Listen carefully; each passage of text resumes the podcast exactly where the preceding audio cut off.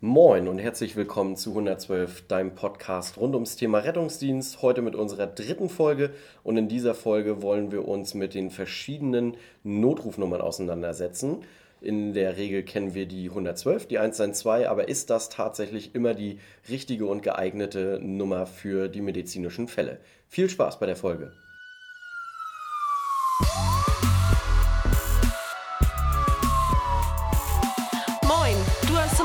12 gewählt, dein Podcast rund ums Thema Rettungsdienst. Ja, wir haben es eben schon gesagt, 112, die ist immer assoziiert mit dem Rettungsdienst, steht auf jedem Rettungswagen drauf, hört man immer wieder, hatten wir irgendwann mal im Erste-Hilfe-Kurs gelernt. Wie sieht's aus, Felix? Wo landet man dann überhaupt, wenn ich diese Telefonnummer wähle? Äh, wenn man die 112 wählt, landet man in der jeweiligen Rettungsleitstelle. Ähm, da ist ein Disponent zuständig, also in der Regel natürlich mehrere, aber es, es geht einer ran und der hat einen rettungsdienstlichen Hintergrund als auch einen feuerwehrtechnischen Hintergrund, also der ist doppelt ausgebildet und der hilft einem dann weiter. Okay, ähm, was interessiert den denn so? Also wir haben es ja schon gesagt, im Erste-Hilfe-Kurs haben wir es irgendwie mal gelernt, da habe ich noch so grob im Kopf die, die W-Fragen was steckt da nochmal hinter, so als kleiner Reminder für alle, die, bei denen es schon ein bisschen länger zurückliegt oder vielleicht noch gar keinen Erste-Hilfe-Kurs hatten? Genau, die 5W-Fragen fängt damit an, wo ist überhaupt der Notfallort? Ist natürlich ganz wichtig zu wissen, wo das überhaupt erstmal ist, damit man erstmal Hilfe hinschicken kann. Falls das Telefongespräch zum Beispiel auch einfach abreißt, kann man auf jeden Fall schon mal ein Rettungsmittel jeglicher Art erstmal hinschicken, um überhaupt die Lage zu erkunden. Dann weiß man, was ist los, kann dann entsprechend qualifiziert äh, Rettungsmittel nachschicken. Die zweite Frage ist natürlich, was ist passiert, damit man dann auch die entsprechend qualifizierten Rettungsmittel hinschicken kann. Nicht äh, jeder Notfall bedarf äh, eines Notarztes. Darüber hinaus gibt es natürlich äh, Notfälle, die Notarzt brauchen. Und die, durch diese Abfrage kann man das dann halt differenzieren und entsprechend Rettungsmittel hinschicken. Äh, ganz wichtig ist dann natürlich auch zu wissen, wie viele Verletzte es gibt, um auch dann die Quantität äh, der Rettungsmittel an die Einsatzstelle zu bringen.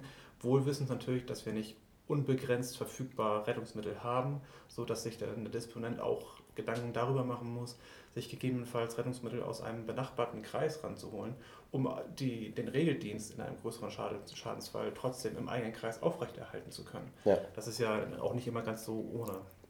Genau. Wichtig ist natürlich auch die Frage, wer meldet, um äh, Rückfragen jeglicher Art machen zu können, durch den Leitstellendisponent, falls das Rettungsmittel auf der Anfahrt Fragen hat oder ähnliches. Äh, genau. Und zuletzt soll man warten. Warum soll man warten? Warten auf Anweisung des Disponenten, zum Beispiel, dass die, äh, die jeweilige Person dann vor Ort die Kollegen vom Rettungsdienst einweisen sollen. Nicht jede Hausnummer ist so gut beleuchtet und so gut sichtbar, dass man sie sofort sieht. Ah ja, elendiges Problem, oder? Ja, also haben wir im Rettungsdienst tatsächlich immer. Man findet den Einsatzort genau. nicht einfach, weil dunkel, Hausnummer nicht beleuchtet oder gar nicht genau. dran. Ganz beliebt, ähm, deshalb auch dieses mit, mit dem Warten nochmal so gerade phonetische Sachen. Wenn ich jetzt zum Beispiel ähm, B und C bei Hausnummern, ne, kann mhm. irgendwie mal so ein bisschen verschluckt werden und ja, mit einmal stehst du vor der falschen Hausnummer, suchst das Klingelschild, gibt's nicht. Genau, ja. den Namen nicht. Und dann ganz genau, und, und deshalb ganz wichtig zu wissen, wer meldet, damit man zurückrufen kann, ey, ist die Hausnummer C hier wirklich richtig oder müssen wir zu einer anderen? Ganz genau. Ja, das, das sind so letztendlich die, die 5W-Fragen. Nochmal zusammenfassend vielleicht. Wo ist der Einsatzort? Was ist passiert? Die Anzahl der Verletzten? Wer meldet? Und warten. Genau, und auch einfach, dass der Leitstellendisponent eine medizinische Ausbildung hat. Das heißt, der kann schon aufgrund dem, was ihm geschildert wird, schon gut einsortieren, ist das was, wo ich jetzt lediglich den Rettungswagen hinschicke oder bedarf das vielleicht eines Notarztes vor Ort, weil der halt nicht immer per se mitkommt. Dafür haben wir viel zu wenig Notärzte genau. und die Notfallsanitäter haben auch entsprechende qualifizierte Ausbildung, um viele genau. Maßnahmen selber ergreifen zu können. Ne? Genau. Das heißt, wenn ich das so richtig sehe, Felix, das heißt, die 112 ist meine Nummer, die ich immer anrufe, egal was ich habe, wenn ich irgendwie ich zum, zum, Arzt muss und da nicht irgendwie selber hinkomme, wenn meine Oma in die Reha muss, ich sie nicht fahren kann oder sie Bettläge kriegt, ist, das heißt, ich rufe immer, egal bei was, die 112, oder? Ich hoffe nicht, man muss da wirklich differenzieren. Die 112 ist halt die Nummer für Notfälle, für lebensbedrohliche Notfälle. Darunter fallen Herzinfarkte, Schlaganfälle, eine akute Atemnot, aber auch verletzungsbedingte Notfälle, zum Beispiel schwere Verkehrsunfälle. Man hat sich ein Bein, Arm oder irgend sowas gebrochen. Dafür kann man natürlich jederzeit die 112 anrufen. Die Oma, die bettlägerig ist, aber trotzdem irgendwie zum Arzt muss, das ist kein Fall für die 112. Dafür gibt es andere Nummern. Ja. Das wollte ich gerade sagen, weil das ist ja so spannend, Leslie, so in der letzten Zeit. Man liest ja immer wieder, beziehungsweise man hört auch immer wieder, der Rettungsdienst wird missbraucht, die 112, beziehungsweise die Notrufnummer wird missbraucht, die Krankenhäuser sind heillos überlaufen. Der Rettungsdienst ist eher so ein Taxiunternehmen geworden. Klär doch da mal unsere Hörer so ein bisschen auf, was es mit diesem Notrufmissbrauch bzw. mit dem Rettungsdienstmissbrauch auf sich hat. Ja, das, also da hast du ein ganz bekanntes Problem angesprochen, was immer mehr so überhand nimmt. Man auch mittlerweile in vielen Medien lesen kann, einfach. Das fängt beim Rettungsdienst an, das hört bei Notaufnahmen auf. Und ja, genau, wie, wie du schon sagst, also er wird häufig missbraucht, einfach weil die Leute aber auch, glaube ich, manchmal die Alternativen gar nicht kennen. Mhm.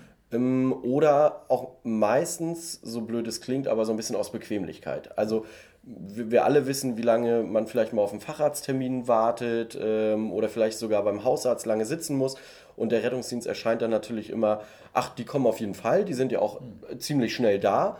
Und ich muss nicht irgendwie lange warten, weil die bringen mich in eine Klinik. Ich komme ja mit dem Rettungswagen, deshalb werde ich ja sowieso schneller behandelt und muss nicht irgendwie lange im Wartezimmer sitzen. Und ähm, genau, und Geld für ein Taxi brauche ich auch nicht, weil das zahlt die Krankenversicherung. Das ist so häufig dieser Gedankengang, den Leute da, glaube ich, haben. Und da muss man ja mit so ein paar Mythen einfach mal brechen. Also nur weil Leute mit einem Rettungswagen in die Klinik kommen, heißt es nicht, dass es dort schneller geht. Mhm. Ähm, auch die Notaufnahmen arbeiten nach einem System, wo es nach Dringlichkeit geht. Das heißt, wir bringen auch häufig, kennt ihr selber, wir bringen auch mhm. häufig Leute mit dem Rettungswagen in die Klinik und vor Ort wird entschieden, okay, der kann halt erstmal ins Wartezimmer gehen. So. Also ändert nichts daran, geht nicht schneller. Ja, lange Wartezeiten für Fachärzte, verständlich. Ähm, aber wenn jetzt jeder entsprechend in die Klinik rennt oder mit dem Rettungsdienst gefahren wird, nur um vielleicht sein Röntgenbild ein bisschen früher zu bekommen, obwohl das keinen Dringlichkeitswert in dem Moment hat, dann macht das natürlich das System kaputt. Und günstiger, naja, also für die Privatperson äh, in dem Moment ja, aber als Gesamtgesellschaft gesehen natürlich nicht. Also ein Rettungsdiensteinsatz roundabout hier in unserer Region sind so um und bei 900.000 Euro, glaube ich, für einen Einsatz. 900 bis 1000 Euro. Genau. Ja, 900.000 ja, 900 bis 1000. Ähm, ja. Ähm, da käme dann ja zusätzlich noch der Notarzt on top. Das heißt, da reden genau. wir dann gleich mal irgendwie von Beiträgen von ca. 1500 bis 2000 Euro im schlimmsten Fall. Genau, das ist ja so dieses, äh, da beißt sich der Hund in eigenen Schwanz. So, ne? Also man sagt, oh, die Krankenkassenbeiträge steigen immer, aber immer mehr Leute rufen an, um mit dem Rettungswagen in die Klinik zu kommen, um, um ja, dort schneller behandelt zu werden und so. Also es ist so ein bisschen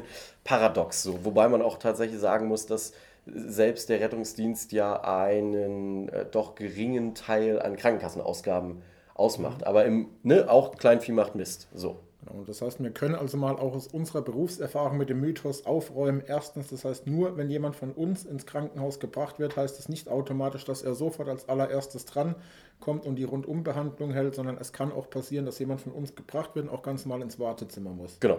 Genau. Das heißt, es kann auch passieren, dass wenn jemand einfach aus, sprechen wir so deutlich an, aus Faulheitsgründen nicht auf seinen Facharzttermin warten will, ein Röntgenbild braucht, dass die im Krankenhaus sagen, nee, mach mal nicht, dafür ist der Facharzt da. Genau. Ja, gut zusammengefasst. Und es gibt halt Alternativnummern. Deshalb haben wir ja die Folge, wo wir da noch so ein bisschen drauf eingehen wollen. Ja, für alle Fälle, die nicht lebensbedrohlich sind und ähm, entsprechend keinen medizinischen Notfall darstellen.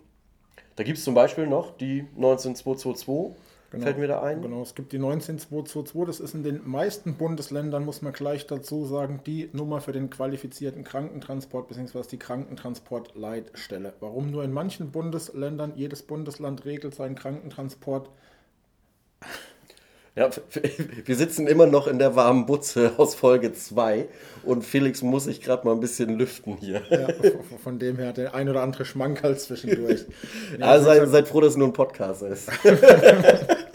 Also nochmal zurückzukommen, die 19222 in den meisten Bundesländern die Nummer für den Krankentransport. Das heißt, der Normalfall ist so, euer Hausarzt stellt euch eine Verordnung oder so wie es Lassie immer gerne sagt, den Fahrschein aus, mit dem ihr dann quasi einen Krankenwagen anfordern dürft. Den erreicht ihr, wie gesagt, meistens über die 19222.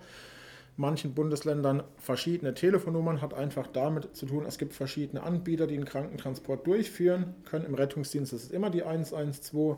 Und wenn ihr euch dann nicht sicher seid, wo ihr euch gerade befindet, wo ihr einen Krankentransport herbekommt, einfach am besten den Hausarzt bzw. den Arzt fragen, der euch so diese Nummer ausgestellt bzw. die Fahrkarte ausgestellt hat. Genau. Genau, das heißt, damit lässt sie als Beispiel, was kann man jetzt mit so einem Krankentransport bzw. mit so einem Fahrschein machen? Für welche Fahrten kann der eingesetzt werden?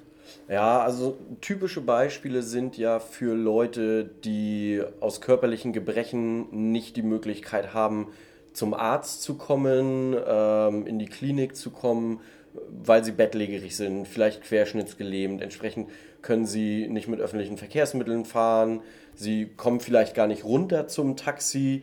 Ähm, ja, genau, und dann würde ein Krankentransportwagen kommen, haben wir gelernt, in der Regel besetzt mit zwei Rettungssanitätern mindestens.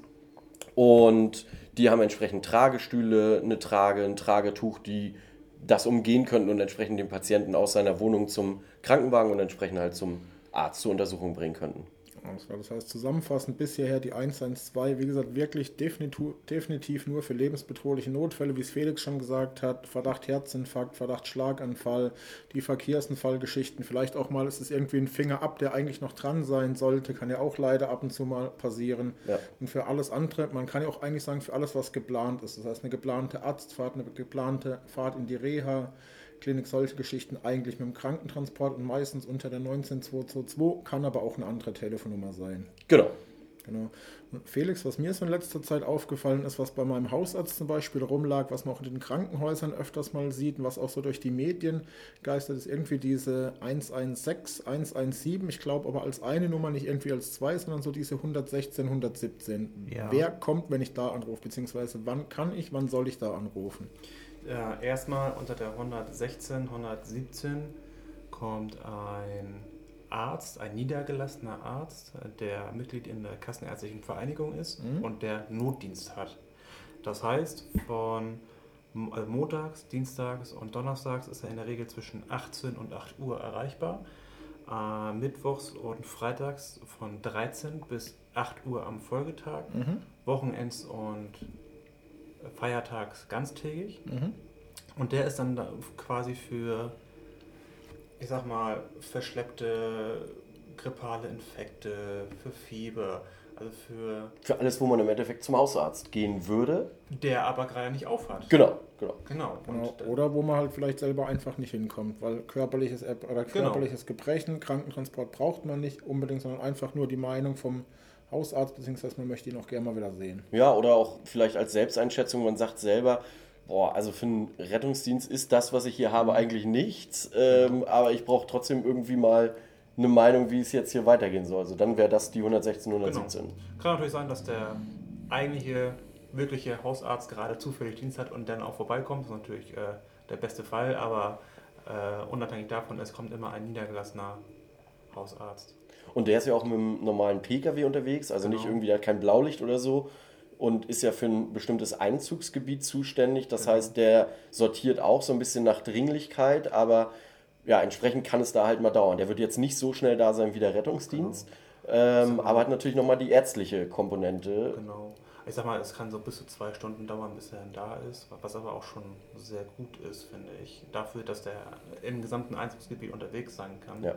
ist das schon eine gute Hausnummer, würde ich sagen. Genau. Und das, was du gesagt hast zu den Öffnungszeiten, also die können ja auch je nach städtischen bzw. Ja. nach ländlichem Bereich variieren. Wenn ihr euch da nicht sicher seid, einfach die 116 117 anrufen. Da kommt eine Bandansage. Diese Bandansage sagt euch rund um die Uhr, wann die Öffnungszeiten sind. Das heißt, damit seid ihr eigentlich auf der sicheren Seite. Genau. Und der kassenärztliche Notdienst, also der Kassenarzt, der ist nicht vergleichbar mit dem Notarzt, mhm. rein von der Qualifikation. Ja, die haben beide Medizin studiert, mhm. aber der Notarzt, wie wir schon in der letzten Folge besprochen hatten, der hat nochmal eine Weiterbildung gemacht, hospitiert etc., um als tatsächlich Notarzt tätig zu sein. Genau, und jetzt mal so eine Frage. Jetzt hört uns jemand zu und sagt, hey komm, ich möchte diesem Notrufmissbrauch irgendwo vorbeugen. Ich habe irgendwie so ein Leiden, ich habe so ein Gebrechen irgendwie, ich bin mir nicht sicher, wo ich anrufen soll. Sollen dann die Leute lieber erstmal die 116, 117 anrufen, erstmal warten, was der Hausarzt sagt, oder soll man im Zweifel lieber die 112 anrufen? Was wäre so der Weg, den du einschlagen würdest? Also ich glaube, wenn man eine gute Selbsteinschätzung hat und ich der Meinung bin, das ist jetzt nichts lebensbedrohliches, mhm. dann würde ich ruhig über die 116, 117 gehen. Aber der, der sichere Weg und ja auch immer erreichbar ist die 112 und der Disponent dort kann ja entsprechend gut einschätzen, okay, ist das jetzt hier wirklich was für den Rettungsdienst, vielleicht sogar für den Notarzt oder ist das tatsächlich eher was man an den kassenärztlichen Notdienst übergeben kann? Mhm. Das heißt also, dann würdest du auch sagen, lieber die 112 mal anrufen, weil außer dass man weiter verbunden wird, beziehungsweise die Aussage kommt, hey, du bist hier falsch, kann eigentlich ja nichts passieren. Das heißt, da kommen auch keine Kosten auf einen zu. Genau, genau. Kosten bei Notruf absetzen sowieso nicht. Ähm, Wäre tatsächlich auch mal spannend, einen Leitstellendisponenten einzuladen für eine Folge. Mhm. Mal so zu erzählen, wie viel Telefonanrufe nimmt er überhaupt so am Tag entgegen. So hätte ich überhaupt, also wüsste ich überhaupt nicht. Weil, muss man ja auch sagen, ne, wir haben unsere Einsätze und das ist ja nicht wenig. Aber mhm. wenn man überlegt, im Vergleich, da gibt es den ganzen Kreis und selbst alles, was an den Rettungsdienst weitergeht, ist ja immer noch ein Bruchteil von dem, was da rausgefiltert mhm. wird aus all den Anrufen. Mhm.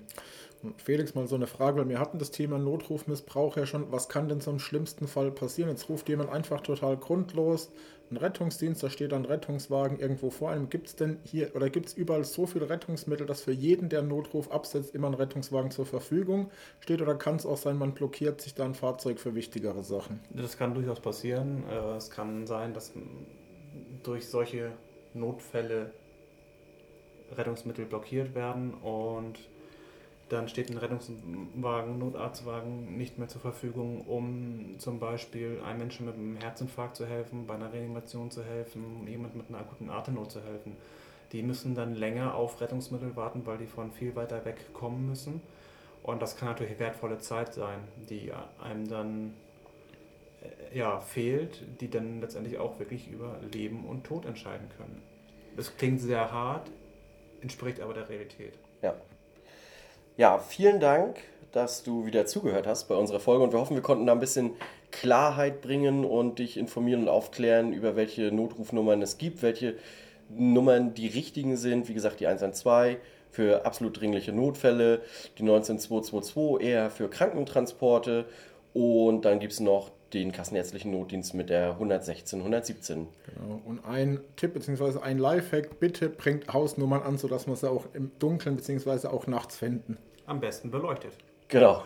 Schnackt den Vermieter an oder ihr habt wirklich die Möglichkeit, jemanden nach vorne zu schicken, der einweisen kann. Ne? Also. Ja. Ansonsten vielen Dank fürs Zuhören. Bis zur nächsten Folge. Tschüss. tschüss.